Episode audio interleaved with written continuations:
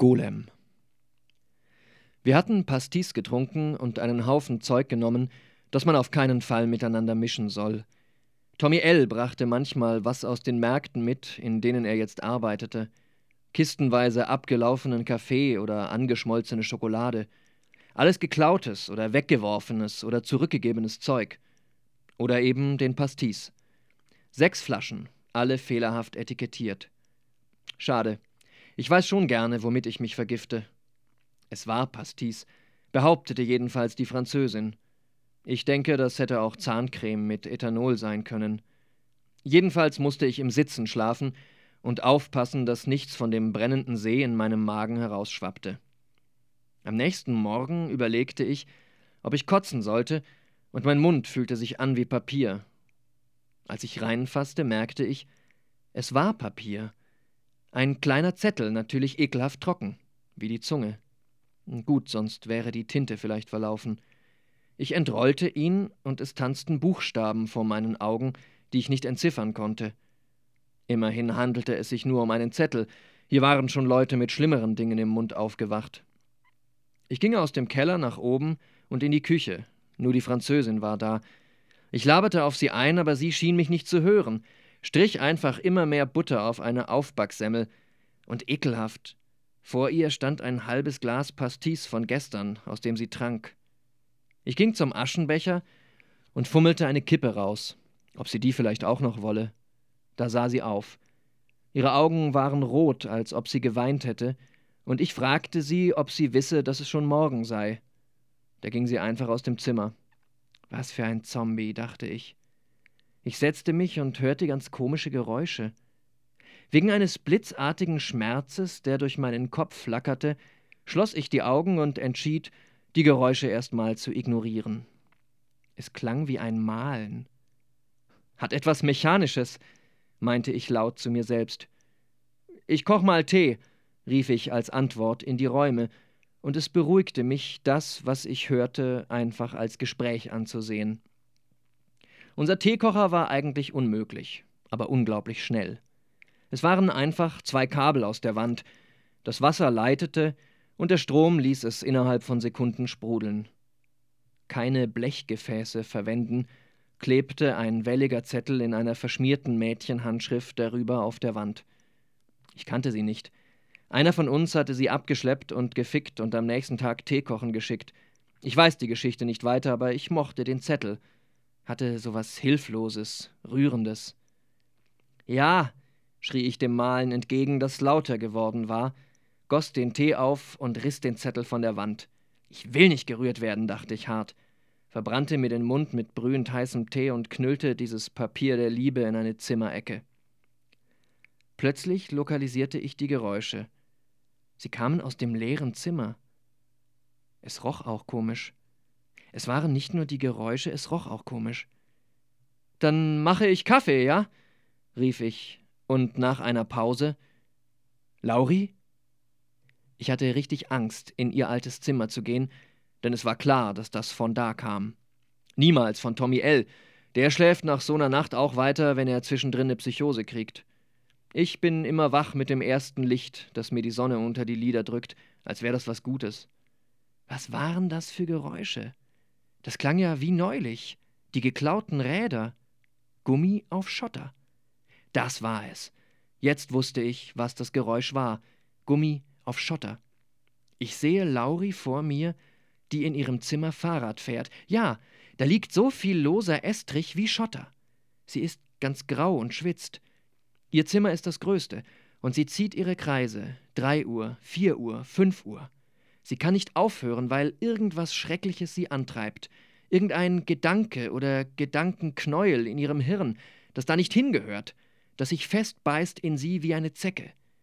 Und ich wette, es sitzt genau auf den Neuronen, die mich gespeichert haben. Und da ist viel. Verdammt, das muss ein großes Knäuel sein. Erinnerst du dich, dass wir in Paris auf Jim Morrisons Grab tanzen wollten? Das Bild vermischt sich, ich weiß, wieso sie nicht aufhören kann. Ihr Schweiß. Er tropft hinunter. Keine Haare halten ihn mehr fest. Die hat sie an den Seiten abrasiert. Ich hätte sie fast nicht erkannt zuerst, als Gabi sie brachte. Sie sah so toll aus, wie eine Amazonenkönigin. unten der Schweiß auf dem Estrich. Das wird eine zähe Masse mit den Stunden. Mensch, wie ein Sumpf, eine Betongrube. Und sie immer durch, pflügt ihre Gedanken hinein, Kornkreise, außerirdische Wahrheiten, die hier nichts verloren haben. Sie gräbt sich ein in die Masse, bis nur noch ihr Kopf rausragt, und weiter, weiter, weiter, bis sie weg ist. Ich schrie. Ich verschüttete den ganzen Tee. Irgendwas, das mich beruhigt. Lauri! Ich stürzte zum Kühlschrank, zog ihn auf und taumelte rückwärts, die Tür in der Hand. Es hatte den Kühlschrank wieder zerrissen. Die Angeln hatte Lauri mal kaputt gemacht. Nicht aus Wut oder so, die hatte sie nicht, war nie wütend, einfach beim Aufmachen, sie war grob.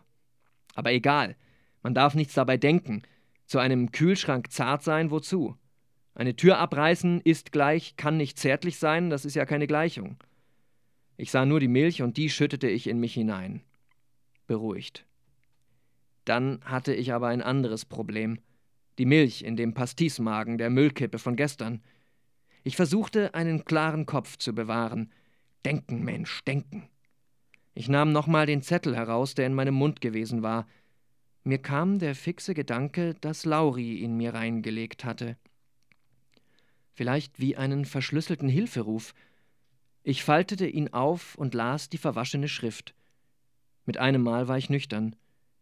Um mich sah ich die verwüstete Küche, einen Milchsee, in den ich zerstreut den dicken Dampfer meiner Schuhspitze schob, der Tee, der von der Tischplatte tropfte, Tageslicht, das mit zunehmender, grimmiger Gewalt den kalten Rauch zerschoss, der im Zimmer stand, mein kalter Schweiß.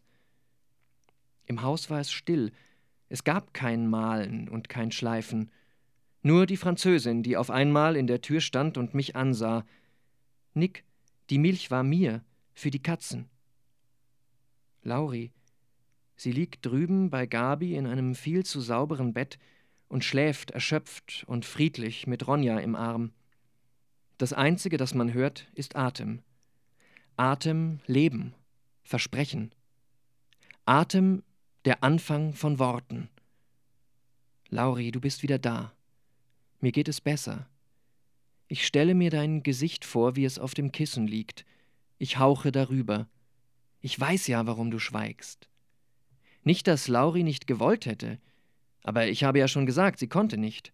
Sie hatte eine Matratze auf ihre Seele geklebt, und die Bahnen, auf denen sich ihre Worte fortbewegen konnten, waren verstopft. Also trickste sie sich selbst aus, denn schreiben konnte sie.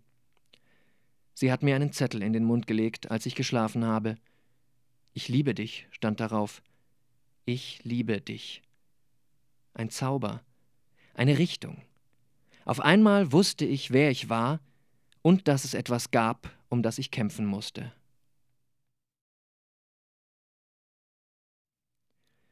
Hinter der blauen Tür. Wir lebten ein paar Tage so dahin und spielten Verstecken in leeren Betten, als Gabriel ziemlich plötzlich darauf bestand, dass ich mal auf ein Schwätzchen zu ihm rüberkommen sollte. Das machte mich misstrauisch, ich war nämlich eine gute Stunde vorher schon mal in seiner Wohnung gewesen, aber davon hatte Gabi keine Ahnung. Hoffte ich jedenfalls.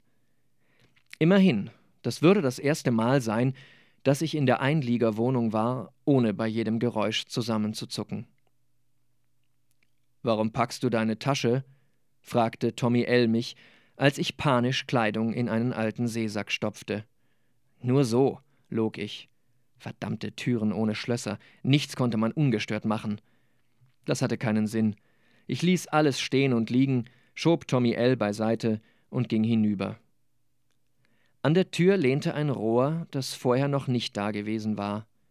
Gabi saß auf dem Bett. Er sah müde aus, wie immer. Ein Typ, der immer alles richtig machte und jeden um sich herum gerecht behandelte. Deshalb hatte er auch graue Haare und Sorgenfalten und eine hässliche billige Brille. Aber dass er schon mal das dicke Kupferrohr nehmen würde, um mir die Frisur zu verschönern, wenn er das mit Lauri und mir rauskriegte, konnte ich nicht völlig ausschließen. Also sah ich ihm gründlich in die Augen, als er mich begrüßte. Ich entspannte mich etwas, als ich erkannte, dass es nur um das Geld ging. Hübsch habt ihr's hier, sagte ich. Ach, lass den Scheiß, fuhr er mich an. Und dann begann er mich voll zu labern, dass ich anfangen solle, mich nützlich zu machen und mir einen Job zu suchen. Ich konnte nicht umhin, gedanklich abzuschweifen und mich zu fragen, ob das Laken schon getrocknet war, auf dem er saß, oder ob er auf Lauris und meiner Liebe klebte. Ich wusste, dass sie da war. Wahrscheinlich im Bad. Du kriegst dein Geld schon zurück, leierte ich, ohne ihm zuzuhören. Er redete auf mich ein, dass ich doch nicht so beschränkt sei wie die anderen und endlich Vernunft annehmen solle. Drüben waren Geräusche, die interessierten mich viel mehr. Warum kommst du zu Lauri und nicht zu mir, wenn du Geld brauchst? schrie er. Vielleicht duscht sie, dachte ich. Wieso sagt mir keiner was, wenn Lauri dir von meinem Geld gibt? redete er weiter. Vielleicht war sie nackt, dachte ich. Gabi, ich kann mich nicht konzentrieren, lass mich in Ruhe, versuchte ich davon zu kommen. Aber er rief: Du lässt dir Geld von Lauri geben und denkst, ich merke es nicht? Für wie blöd hältst du mich? Solche Fragen sind immer gefährlich. Aber ich sagte nur: Ich habe dafür Sachen für die Gemeinschaft gekauft. Worte wie Gemeinschaft mochte er, das hatte ich schon raus. Bier und Drogen hast du gekauft, erinnerte er mich an die unschönen Fakten. Bist du meine scheiß Eltern? schrie ich. Und auf einmal er: Was willst du da? Seine Frage knallte durch den Raum. Sein Ton und sein veränderter Blick rissen mich total aus meinem Ding. Ich hielt inne. Was machte ich denn da? Ich hatte meine verdammte Hand auf der Klinke zum Bad. Dieses Bild von Lauri hatte mich völlig im Griff. Ich muss pinkeln, log ich. Hörst du nicht, dass da jemand drin ist? fragte er scharf. Jemand, wie ich das hasste. Wer sollte denn drin sein, außer Lauri? Als wollte er meine Fantasie nicht unnötig anregen, als wäre ich ein Psychopath. Manchmal habe ich den Eindruck, du hast echt einen an der Waffel, sagte Gabriel. Sein Ton klang versöhnlicher, aber er sah mich seltsam an. Jetzt wurde ich wieder zu seinem Fall. Das entschärfte zwar die Situation, aber ich hasste es. Ich setzte mich hin und blätterte ihm ein paar Scheine auf den Tisch, was übrig war von seinem Geld. Hm. Das ist eine Unverschämtheit, wetterte er und fegte mit der Hand über den Tisch. Ich hob die Scheine vom Boden auf und steckte sie wieder ein. Hast du Bier? fragte ich ihn. Er stand auf und holte eine Flasche Bier aus einer Schublade. Was für ein unerträgliches Weichei, dachte ich. Die Tür ging auf, und Lauri kam aus dem Bad. Ich erschrak und starrte sie an. Es dampfte um sie herum. Ich sah nur den Knoten, der das Handtuch über ihren Brüsten zusammenhielt. Darüber ragte ein Stück Narbe heraus. Unten scharfe, dünne Schienbeine und Füße in hässlichen Schlappen.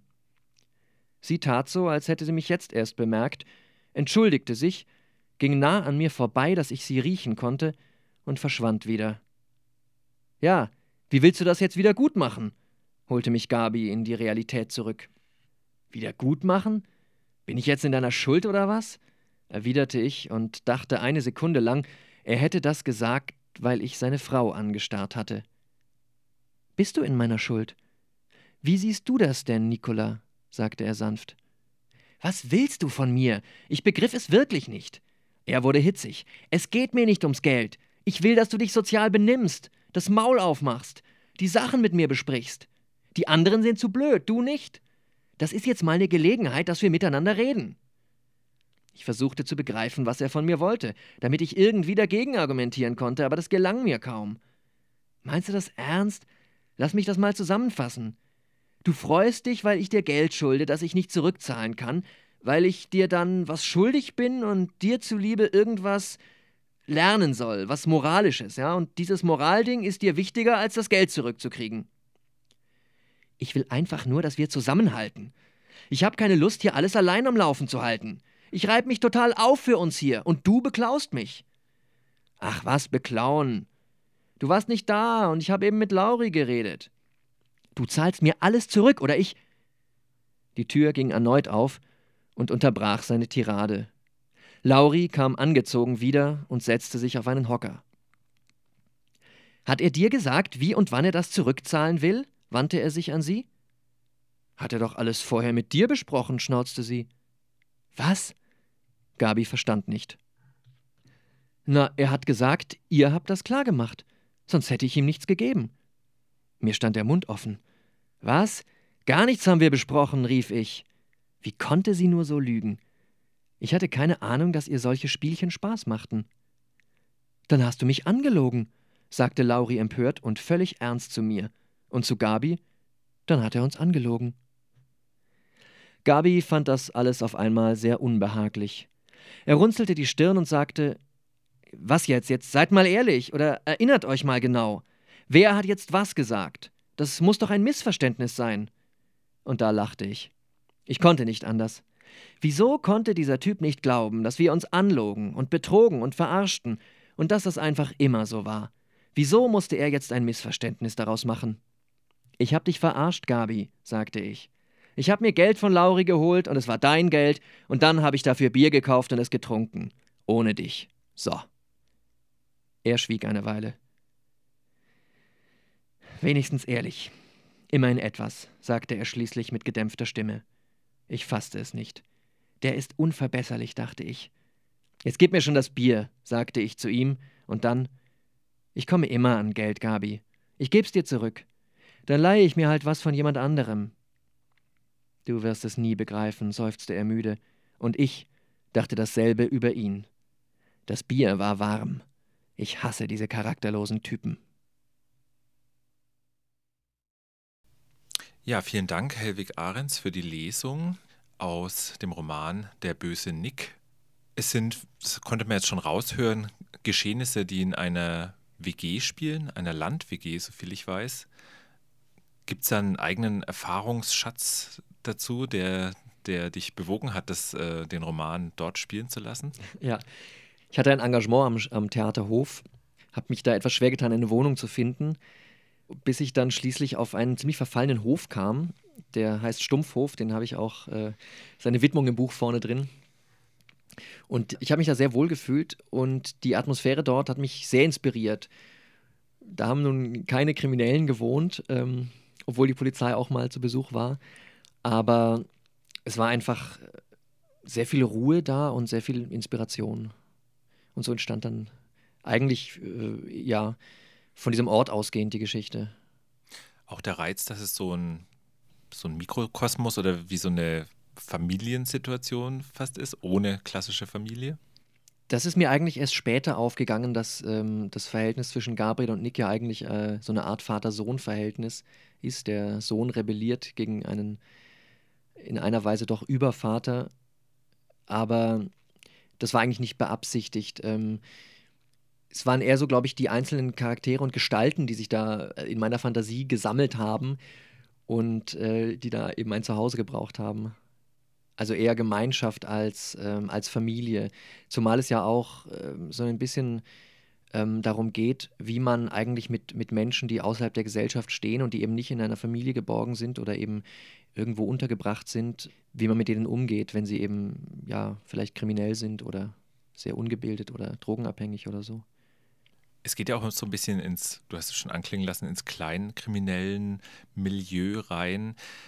Hat dann der Roman für dich dann auch so einen Brückenschlag aus ernsthafter Literatur und Krimi-Elementen? Wolltest du das reinbringen? Das hat sich ergeben. Also ich wollte ja eben eigentlich einen, einen klassischen Krimi schreiben und habe dann gemerkt, dass das, was ich da äh, zu Papier gebracht hat, habe, überhaupt nicht in dieses Genre passt. Nein, dieser Ton hat sich so ergeben. Ich habe da jetzt nicht extra nicht extra provozieren wollen, auch wenn das vielleicht so ein bisschen mit drin ist. Du arbeitest viel fürs Theater, du bist selber auch Schauspieler, aber du schreibst auch fürs Theater. Inwieweit hat sich das auf den Roman ausgewirkt? Was würdest du sagen? Ich glaube, das hat sich sehr auf den Roman ausgewirkt. Ich habe ähm, ursprünglich auch immer sehr viel, äh, eigentlich fast nur dramatische Literatur geschrieben und habe meines Erachtens auch sehr viel durch Theaterdramaturgie, dadurch, wie Szenen aufgebaut sind, weil man das ja praktisch erfährt, äh, übers Schreiben gelernt. Der Roman spielt ja an relativ wenig Orten. Es ist eine kleine geschlossene Gruppe von, von Menschen. Und ich glaube, da spürt man schon die Theatersituation oder die mögliche Theatersituation durch. Weil die Dialoge einfach eine wichtigere Rolle spielen? Die Dialoge, ja, und, und beim Theater äh, sind einfach ein paar handwerkliche Dinge, die ich, die ich äh, als Schauspieler auch gelernt habe, durch äh, Stücke mit, mit strenger Dramaturgie, wie zum Beispiel ähm, in, in, der, in der Ausbildung beschäftigt man sich ja mit Commedia dell'arte oder mit, mit äh, ganz, ganz klassischen Theaterstücken, Molière, Shakespeare, Goldoni. Und daran kann man eigentlich sehr gut lernen, wie man Szenen spannend gestaltet, über Statusveränderungen, über, über Brüche und Wechsel. Das ist jetzt natürlich alles so ein bisschen Fachgelaber, aber eigentlich ist es mehr ein Gefühl, das sich entwickelt hat. Und ich glaube, ich würde auch ein bisschen anders schreiben, vielleicht epischer, vielleicht auch nicht so atemlos wie, wie, wie der Nick, wenn ich nicht eigentlich innerlich vielleicht ein bisschen eine Bühnensituation vor Augen hätte oder im, im Herzen hätte beim Schreiben oder so. Ist es dir dann auch wichtig, wie so ein Text klingt? Also nicht nur, wie er sich liest, sondern auch, wie er gelesen oder vorgetragen klingt? Sehr wichtig. Ich habe beim Überarbeiten oft die Texte mir selbst vorgelesen, also aufgenommen und, ähm, und abgespielt oder aber mir vorlesen lassen. Und da merkt man einfach nochmal ganz deutlich äh, Sätze, über die man sonst hinwegliest, die vielleicht haken oder wo man selber so ein bisschen großzügig abwinkt innerlich und denkt, äh, ach, äh, nicht so schlimm, keine große Baustelle. Das merkt man dann sehr deutlich beim Vorlesen. Ich habe auch das Feedback bekommen, dass, ähm, ich meine, das ist jetzt bei den meisten Texten oder bei vielen Texten wahrscheinlich so, aber dass beim Vorlesen der Text schon nochmal deutlich lebendiger rüberkommt. Deswegen glaube ich, dass es sich dazu auch ziemlich, ziemlich gut eignet. Ja. Könntest du dir auch den Umkehrschluss vorstellen, dass zum Beispiel aus dem Roman auch ein Theaterstück entsteht? Ich habe mich noch nicht getraut, diesen Gedanken so arg zu denken. Ich könnte es mir vorstellen. Das ist natürlich ganz schlimm, wenn man dann, äh, wenn man dann sich vorstellt, also wer macht das, ja? Und hat man da irgendwie seine Finger mit drin oder muss man dann ertragen, wie ein anderer das interpretiert? Aber grundsätzlich glaube ich, äh, dass es möglich wäre oder sich zumindest was eben den Stil angeht, den Aufbau der Szenen, dass es sich anbieten würde. Ob es im Ganzen, wahrscheinlich müsste man schon noch einiges äh, daran machen und umarbeiten, damit dann wirklich ein rundes Stück draus wird. Jetzt bist du eben sonst als Schauspieler oder als, ähm, als mit dramatischen Texten aktiv gewesen. Schriftsteller, ist das für dich auch irgendwie eine neue Rolle und wie fühlst du dich in der? Ja, das ist auf jeden Fall eine neue Rolle. Es fühlt sich ähm, sehr gut an und ähm, auch ein bisschen ungewohnt. Ich habe mir mein Leben lang eigentlich auch immer gewünscht zu schreiben. Ich habe auch geschrieben, aber eben ähm, das nicht, äh, eigentlich erstmal gar nichts veröffentlicht, nur eben, wenn ich fürs Theater, für eigene Sachen was geschrieben habe. Und ja, das ist eine große Bereicherung. Man hat einfach noch ein zweites künstlerisches Standbein. Und es ist sehr befriedigend, wenn, wenn was gut klappt. Ansonsten ist es Arbeit. Und wie geht es weiter auf diesem Standbein? Der Roman ist veröffentlicht, auch bei einem Verlag mit überregionaler Wirkung. Ist es auch was, was dich anspornt, wo du in die Richtung dann auch äh, stärker weitermachst? Ja, also das erste Buch veröffentlicht zu haben, ist ein, ein sehr großer Anreiz und ein sehr gutes Gefühl. Hat mich auch sehr nervös gemacht, aber inzwischen habe ich mich doch dran gewöhnt und ja, ich schreibe im Moment eigentlich sehr viel. Also eigentlich ist Theaterarbeit und Schreiben gerade 50-50. Und ich hoffe, dass es auch so weitergeht. Jetzt machen wir noch ein kleines Spiel. Das machen wir eigentlich fast immer. Also unser Spiel mit Stichwörtern folgt dann noch. Erster Begriff Buchhandlung. Sich wohlfühlen, stöbern, sich in irgendwelchen fremden Welten verstecken.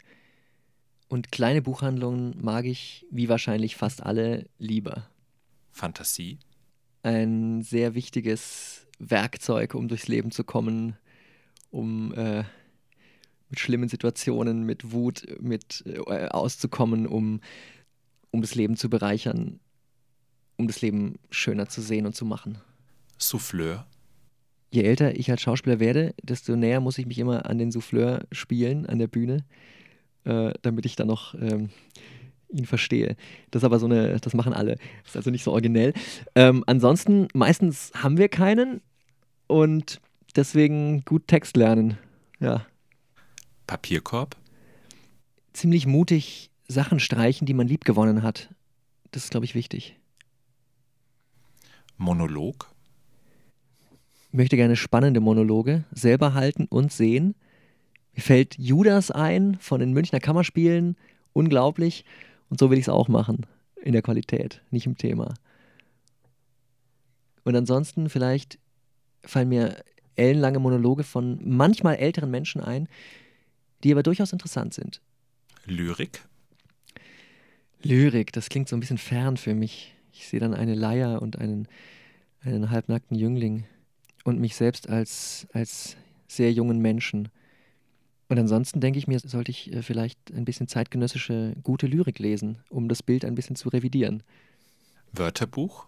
Das äh, gibt es kaum mehr. Äh, Internet und so. Aber umso schöner ist es eigentlich. Ich benutze es selten. Vielleicht wäre es toll, mal ein Wort zu erfinden, das man dann drin wiederfindet. Und Gesamtausgabe. Haha, Größenwahn. äh, nein, ähm, Gesamtausgabe. Da denke ich leider auch immer an, an sehr viel Gewicht und dann guckt man so selten rein. Andererseits habe ich, also ist es ein ziemlich tolles Gefühl, wenn in, in, in meinem Bücherregal so immer mehr Bücher stehen, in denen ich irgendwie Artikel, Geschichten oder noch besser natürlich Romane veröffentlicht habe. Okay, das war's. Herzlichen Dank. Bitte.